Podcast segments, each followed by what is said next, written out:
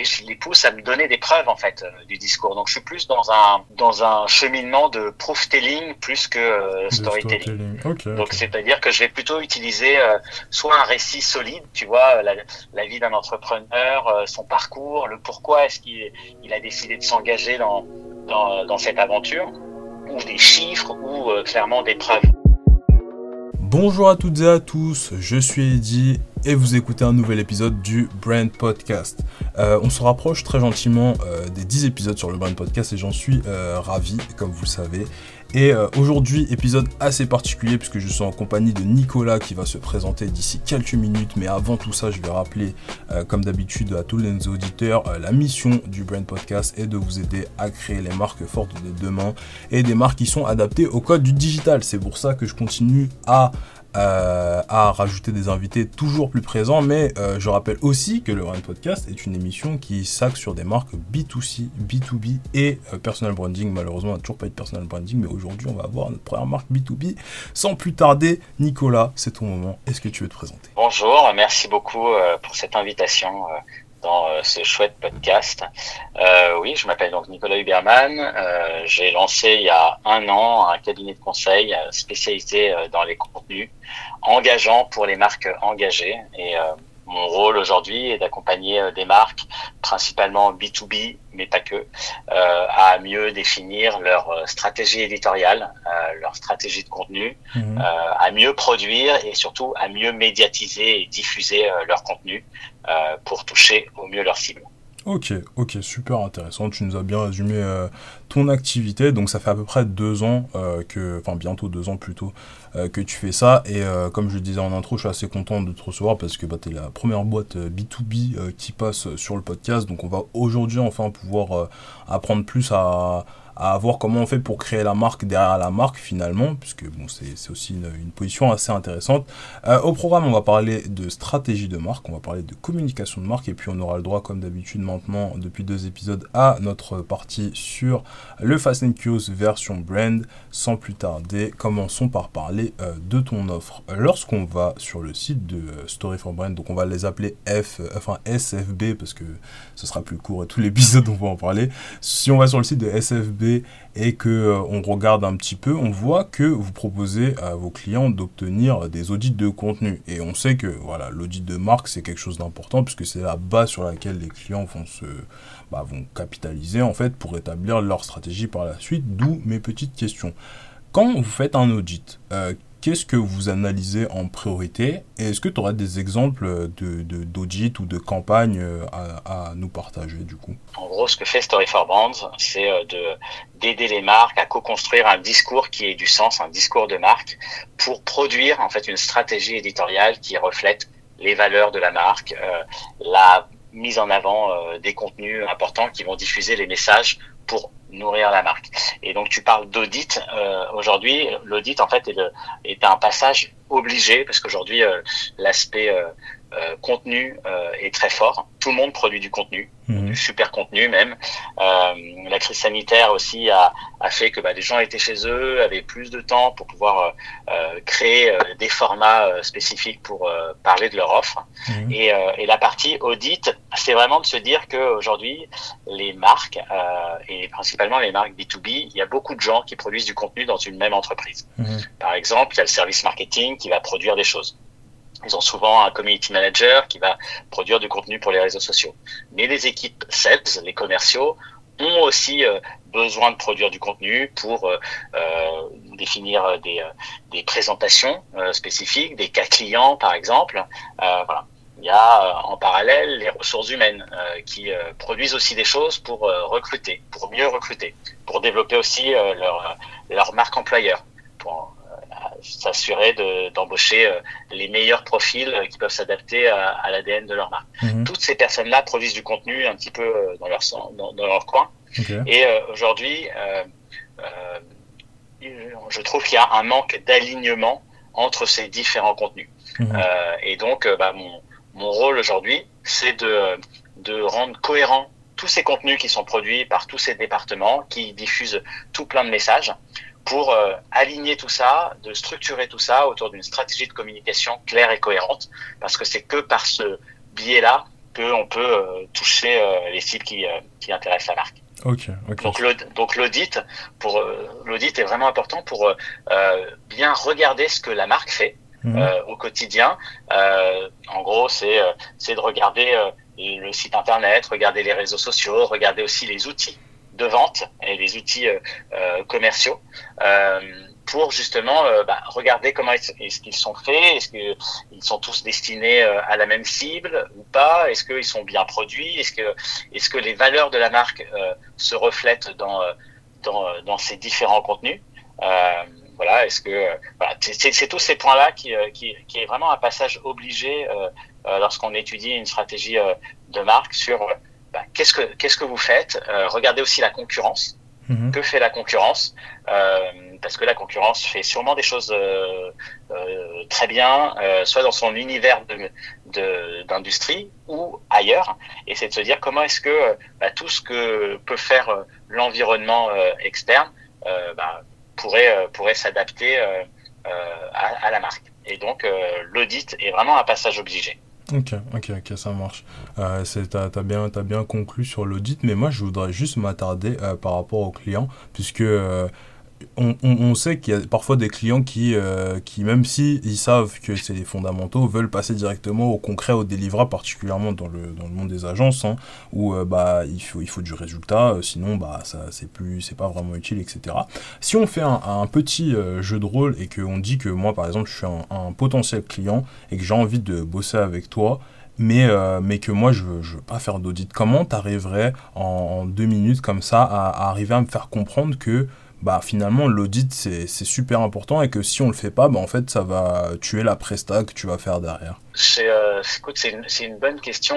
Aujourd'hui euh, je m'arrête pas juste à, un audit. En fait l'audit fait partie de, de, tout un de toute une méthodologie euh, que j'ai euh, lancée avec Story for Brands mhm. qui est que euh, aujourd'hui moi j'organise en fait un, une réunion que j'appelle un, un, workshop de de, de, lancement où je mets les personnes, euh, les personnes clés euh, de l'entreprise euh, pendant deux heures, deux heures trente, où on est enfermé dans une salle et où mon rôle est vraiment de les guider avec un, avec toute une série de questions spécifiques mhm. pour les faire parler, confronter aussi les différentes position entre un fondateur, un directeur marketing, un directeur commercial.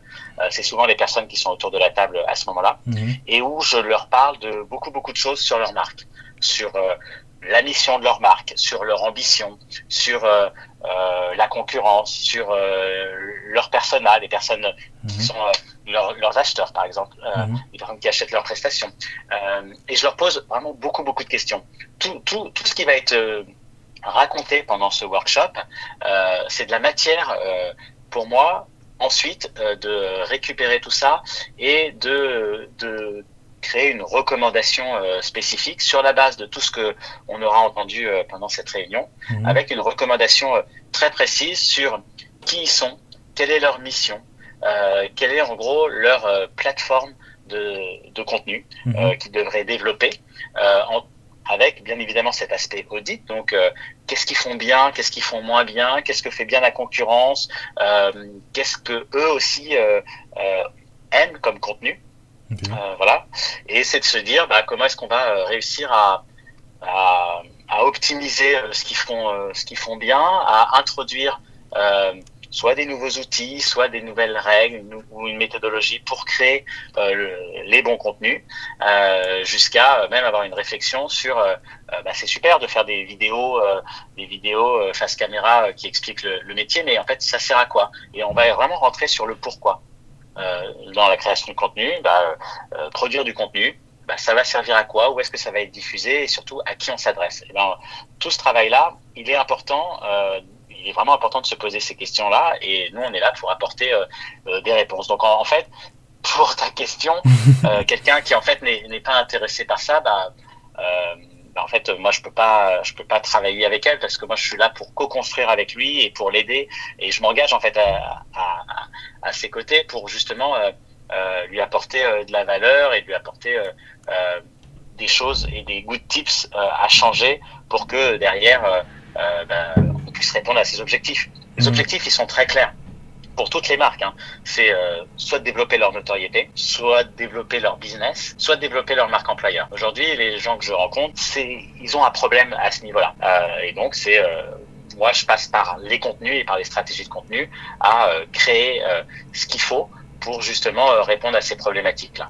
Mhm. ok, ok. Donc en gros, tu, tu, fais, un, tu fais une sorte d'audit avant l'audit, quoi. Puisque finalement, quand tu me parles de, de, de cette réunion, etc., euh, tu es déjà dans, dans, le concret à ce moment-là, avec des recommandations, tu es déjà dans le, dans le délivrable avant même d'avoir euh, finalement commencé euh, le, le, travail. Exactement, c'est-à-dire que c'est l'étape en fait clé de démarrage où on, où on va se poser et, et, en fait ce qui va, ce qui va naître de, de ça, c'est un document qu'on appelle la charte éditoriale. Je ne sais pas si ça te parle. Euh, non, mais tu peux, tu peux nous l'expliquer. En gros, les gens connaissent tous la charte graphique. Mhm. Euh, et la charte éditoriale, en fait, c'est euh, donc la charte graphique, c'est un document qui qui reprend tous les éléments du logo, ce qu'on peut faire avec avec le logo, etc.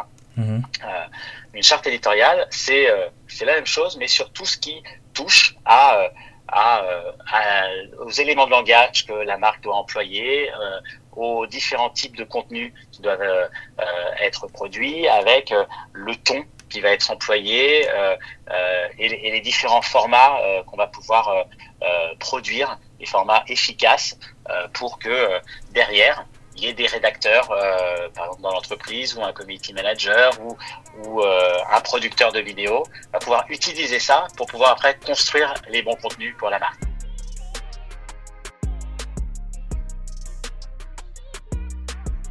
Ok, pas de souci. Euh, du coup, on va passer à la, à la seconde partie du, podcast par rapport à la communication euh, externe. Et on va aussi parler pas mal de, storytelling ici puisque bah, aujourd'hui bah, créer du contenu c'est très lié directement à, raconter des histoires. Et euh, en fait chez euh, SFB vous vous êtes pas directement acteur de ces histoires puisque en fait la mission la vision tout ça c'est des éléments finalement de, de vos clients. Et moi ma question ce serait mais en fait comment vous arrivez aujourd'hui à rester au plus près de, de, de cette vision de vos clients? Quand il s'agit de la ligne éditoriale est-ce que tu aurais des conseils pour arriver à adapter, un peu améliorer les histoires qui seraient parfois pas assez catchy sans dénaturer euh, l'identité euh, de la marque euh, des, de tes clients Nous, on se base beaucoup sur les personas. Mhm. en gros, si on doit créer du contenu, on doit avoir fait un travail en amont sur qui sont les personas marketing de, de la marque. En gros, quelle est l'audience qu'on souhaite toucher Mhm. Donc euh, les personas, on va on va travailler euh, sur euh, quel âge a la personne, quelle est sa localisation, quel est son rôle dans l'entreprise. si on doit la toucher via la création de contenu, c'est quel style de contenu, quel format, quel quel ton, quel vocabulaire. Et on va aussi travailler tout ce qui touche aux mots clés, aux mots clés forts de de, de la marque. Mhm. donc on va regarder un petit peu des éléments de de SEO euh, par exemple. Donc euh, voilà, euh, quels sont les, les mots-clés qui performent, les taux de conversion, quel est le trafic aussi organique qu'on peut retrouver. Et tous ces éléments-là, nous, on va les intégrer dans notre réflexion. Et comme on aura fait, en fait, comme on fait en amont tout un travail sur la, la, charte éditoriale et donc la stratégie éditoriale, on a beaucoup d'éléments de langage spécifiques que l'on va pouvoir réintégrer. Mmh. et donc on va utiliser un petit peu les, euh, les idées euh, de, euh, des clients mhm. pour essayer de travailler autour de, de, ces histoires pour essayer de bah, toucher au mieux ces personnages avec avec des principes de, de storytelling spécifiques. Je ne sais pas si j'ai répondu à ta question, mais tu parlais un petit peu de, de, de storytelling. Euh, mhm. moi aujourd'hui, je, j'essaie de m'éloigner euh, de, de ce terme-là. Ah euh, Pourquoi? En gros, parce que parce qu'aujourd'hui en fait, tout le monde tout le monde fait du storytelling, tout le monde a compris que c'était quelque chose d'important, etc. De, de travailler les émotions, d'essayer de séduire, d'essayer de convaincre. Mhm. mais aujourd'hui, je trouve que bah, les marques elles touchent pas forcément leur audience comme ça. Parfois, elles, elles sont un peu trop éloignées de l'ADN de, la marque. On est souvent plus sur euh, un, monologue en fait, euh, ou en, tout cas du, euh, un discours qui, qui est descendant plutôt que ce que les gens ont vraiment envie de, ont vraiment envie de d'entendre. Euh, moi, aujourd'hui, euh, surtout la crise que nous traversons, elle questionne sur voilà sur la place des entreprises aujourd'hui dans la société, et c'est pour ça qu'aujourd'hui, je réponds beaucoup aux marques qui, aux marques responsables ou qui souhaitent le devenir, parce mhm. que le but aujourd'hui de, de Story for Brand, c'est vraiment de donner du sens à un engagement, à une vision, à une mission d'entreprise. Euh, et, euh, et, ça passe euh, par de la création de contenu efficace, pertinente et cohérente en fait. Mmh.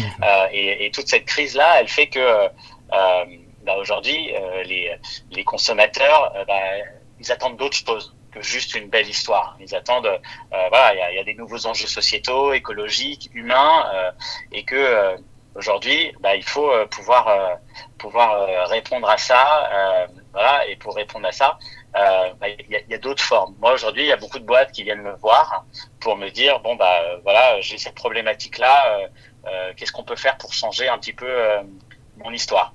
Mhm. Et j'essaye toujours de leur dire mais c'est quoi votre mission? C'est quoi votre pourquoi, votre why? Pourquoi est-ce que vous faites ça? Bien évidemment, c'est pour pour gagner d'argent, pour développer le business ou autre. Mais en vrai, c'est quoi? Qu'est-ce que vous allez changer euh, euh, à la planète? Qu'est-ce que vous allez changer dans la vie des gens, etc. Et donc je, les pousse en fait à, m'expliquer euh, leur business et je les pousse à me donner des preuves en fait euh, du discours. Donc je suis plus dans un dans un cheminement de proof telling plus que storytelling. Donc c'est-à-dire que je vais plutôt utiliser soit un récit solide, tu vois, la, la vie d'un entrepreneur, son parcours, le pourquoi est-ce qu'il il a décidé de s'engager dans, dans dans cette aventure ou des chiffres ou euh, clairement des preuves tu vois. Et puis je trouve qu'aujourd'hui il y a, y a d'autres euh, d'autres concepts qui euh, qui fonctionnent et et c'est un c'est un point sur lequel j'avance aujourd'hui c'est tout ce qui touche au story au, au, story living. En gros les gens ont vraiment besoin voilà qu'on d'incarner des choses. exactement. Tu as tout à fait raison. C'est ça. Plus que de raconter des histoires c'est bien de raconter des histoires, mais aujourd'hui, euh, le marketing expérientiel, euh, même si là on est confiné et que voilà, bah, les marques qui arrivent à passer ça, euh, bah voilà, elles sont, elles vont être très très fortes, elles vont vraiment performer. Parce que les gens ils peuvent ils ont plus envie de rester isolés passifs ou confinés quoi. Mhm. ils ont besoin vraiment de, de ressentir des émotions de vivre des expériences et, et aujourd'hui c'est plus ça qui devient la la, la réalité. Et il y a une autre, un autre concept aussi hein, que je regarde beaucoup, c'est tout ce qui touche au story making. Euh, les clients, ils veulent, ils veulent faire l'histoire, ils veulent participer. Euh, donc ils veulent, euh, ils veulent être vraiment dans l'action avec des expériences euh, clients euh, inédites. Quoi. Ils veulent vraiment participer, ils veulent co-construire avec les marques. voilà, ils, ils, veulent plus des choses, ils veulent plus être passifs. Quoi et, et, et tous ces nouveaux concepts, en fait, ça va plus loin, quoi. Et, et en allant plus loin, euh, on va vraiment renforcer l'image de la marque, on va vraiment accélérer même la conversion. Euh, on va même pouvoir utiliser ça comme des leviers de fidélisation de ses clients. Mhm. Voilà, c'est tout ça qui aujourd'hui euh, euh, m'intéresse et que qui aujourd'hui bah, bah, les choses changent en fait. Hein. Il y a un mhm. renversement des rôles et l'idée c'est plus de de se dire euh, bah on va vous imposer notre histoire, mais plus on va la co-construire avec son audience. C'est pour ça qu'il faut bien connaître ses audiences, qu'il faut bien connaître ses datas, euh, qu'il faut bien connaître euh, les gens qui vous suivent pour justement produire le bon contenu à la bonne cible au bon moment. Ok, ok. Donc en gros, on passerait d'un modèle un peu plus je dirais 2010, euh, entrée 2000 euh, en mode storytelling, etc. Hein, quelque chose de plus incarné, donc euh, story living, euh, story making comme tu as, pu, as pu en parler, avec finalement avec une place un peu plus pondérante de, de, de la personal branding. Quoi. Donc, Exactement, et, et de l'humain. Okay. Euh, c'est marrant que tu parlais tout à l'heure de, de, LinkedIn. Mmh. Euh, Aujourd'hui, euh, j'accompagne aussi mes clients et principalement les fondateurs sur euh, leur personal branding sur LinkedIn, euh, parce qu'en fait, ils incarnent leur entreprise. Mmh. et aujourd'hui, et, ça, et, là, il n'y a pas de différenciation B2B, B2C comme tu expliqué tout à l'heure. Mmh. En fait, cette frontière-là, elle existe presque plus. Euh, en vrai, aujourd'hui, on s'adresse, on est capable de s'adresser directement à des humains, qui soient B2B ou B2C, c'est-à-dire que mmh. l'acheteur, euh, l'acheteur d'une solution euh, informatique, euh, ben en fait, il, il, est comme toi et moi et il regarde, il regarde son, son Instagram tous les jours. Mmh. Et donc, on peut aussi le toucher par par d'autres canaux qui il y a il y a encore pas très longtemps bah on n'y pensait pas forcément. Et ça arrive aussi sur la partie création de contenu. C'est-à-dire que je, je suis pas revenu sur en fait mon parcours mhm. professionnel, mais j'ai passé plus de 13 ans sur euh, en tant que directeur marketing sur des chaînes de télévision. Et puis après, je suis rentré dans le digital au moment où je me suis aperçu que euh, le digital prenait beaucoup de place, la data euh, était euh, important dans les décisions marketing. Euh, et c'est comme ça que je suis parti dans le digital et dans la création de contenu. je vous raconte ça parce qu'aujourd'hui, on parle de B2B et de B2C. Aujourd'hui, dans la création de contenu, ce que je souhaite apporter avec Story for Brands, c'est aussi tout un univers d'entertainment, euh, de divertissement que l'on peut retrouver euh, en B2C et qu'on commence à avoir et à émerger euh, dans le B2B parce que aujourd'hui on s'adresse aux mêmes personnes, on s'adresse à un humain qui a l'habitude de regarder des vidéos à la brute ou des vidéos à la combini. Mhm. voilà. Et, et c'est ça qui est important aujourd'hui, c'est de, de vraiment adapter le contenu, le format à, à, un humain. Ok, ok. Soit B2B ou B2C. Ok, ça marche. Bah, c'est bien que tu fasses euh, la transition avec Combini, puisque on va rentrer dans la dernière partie du podcast, le Fast and Curious version brand. Ça fait deux épisodes qu'on le fait, et, euh, et je trouve ça super intéressant pour euh, bien finir les épisodes. Pour ceux qui ne connaissent pas, deux propositions. voilà, tu dois choisir entre chacune des deux le plus rapidement possible. voilà, est-ce que t'es chaud? Je suis chaud, et tu veux pas de phrase, juste je te dis. ouais, juste l'un ou l'autre, le plus rapidement possible. Ok, ça part. ton service préféré pour les prestations clients entre l'emailing et du SEO euh, les deux, mais je vais te dire euh, l'emailing. L'emailing repart en force. Ok. Euh, plutôt acquisition client ou rétention client? J'ai envie de dire les deux, mais je pense, je pense, j'aime beaucoup l'acquisition client, mais la rétention, c'est très important. Ok, ok. Pour la notoriété de marque, t'es plutôt social media ou événement physique quand il n'y avait pas de Covid, du coup? J'ai envie de te dire les deux, parce que j'adore les événements physiques, mais les réseaux sociaux permettent vraiment de de toucher vraiment euh, la bonne personne au bon moment. Ok, bah t'es, l'invité qui a vraiment fait le moins de choix de tous les épisodes. Bon, euh, pour finir, du coup, c'est ton moment, euh, Nicolas, comme tous les épisodes. c'est à toi de me poser la question de fin. Vas-y, c'est à toi. Écoute, moi je suis un passionné de musique et, de musique funk. je voulais savoir, toi, qu'est-ce qui, qu'est-ce qui est pour toi le courant musical le plus, qui a eu le plus d'impact au monde? Bah, pour moi, le courant musical, en tout cas qui a eu le plus d'impact sur ma génération, euh, c'est le rap. Euh, c'est clairement le rap parce que euh, moi, j'ai commencé à écouter de la musique à travers, à travers mes parents, en fait, dans la voiture. Et, et c'était, bah, comme à peu près tous les enfants, une musique que j'appréciais pas particulièrement. Et quand je suis arrivé au collège, chose comme ça, c'est à partir de là où j'ai vraiment découvert le rap. En fait, j'ai toujours écouté du rap, mais mais en tâche de fond, c'est-à-dire euh, sur les écouteurs de mes amis, euh, à la télé, jusqu'au moment où j'ai eu euh, Spotify pour la première fois, Deezer, ce genre de choses. Et là, j'ai redécouvert plein d'autres styles de musicaux, musicaux, même pas nécessairement que du rap, mais je dis le rap aujourd'hui parce que c'est un style de musique qui, qui plaît à un grand nombre de personnes déjà et qui a montré euh, qu'il a un impact euh, pas que euh, sur, sur ce qu'on dit, mais aussi sociétal. Hein. Beaucoup, de, beaucoup de rappeurs aujourd'hui s'engagent dans plein de causes. On a pu le voir avec les manifestations pour le mouvement Black Lives Matter aux États-Unis pendant, enfin, il y a un petit moment de cela. Et, euh, et aujourd'hui, bah, les, rappeurs, euh, c'est beaucoup plus que simplement des rappeurs. Si je te prends l'exemple de Booba et de euh, l'égérie Puma, on peut voir que bah, Puma, c'est quand même, euh, c'est quand même un, grand groupe et qui font pas des collaborations avec n'importe qui. Voilà, ici Neymar, ce genre de personnes. Et aujourd'hui, il y a une vraie fusion qui est en train de se faire entre finalement une musique qui a avant été pas mal décriée et qui était réservée à une partie seulement de la population vers un mouvement qui est en train de se généraliser. Aujourd'hui, euh, tout le monde a plus ou moins déjà entendu un, morceau de rap dans sa vie. Euh, tout le monde connaît euh, à deux têtes comme ça cinq ou six rappeurs. Donc euh, du coup, sans, vraiment, sans hésitation, euh, je dirais le rap. Et ça va bien conclure euh, cette émission. pour tous ceux qui nous écoutent toujours après un peu plus de, de 25-26 minutes de, de, podcast, n'hésitez pas comme d'habitude à nous supporter en likant la vidéo si vous l'écoutez depuis YouTube. Voilà, c'est gratuit sur YouTube si vous n'avez pas de plateforme de streaming. vous pouvez aussi nous mettre 5 étoiles sur les plateformes de streaming telles que Apple Podcast par exemple et laisser un commentaire parce que ça aide à remonter dans les classements. On est maintenant classé sur, dans la catégorie marketing sur Apple Podcast, ça fait Bravo super plaisir. Et, et, du coup, voilà, il faut, faut monter, il faut, faut, continuer à supporter toutes les missions. Et, et, puis voilà, déjà, ça va nous faire un, un bel épisode. Je rappelle que le podcast est disponible chaque lundi à 10h. Euh, voilà, c'est votre rendez-vous. Et puis euh, sur ce, du coup, on va se dire à la prochaine. À bientôt. Salut, merci beaucoup pour l'invitation.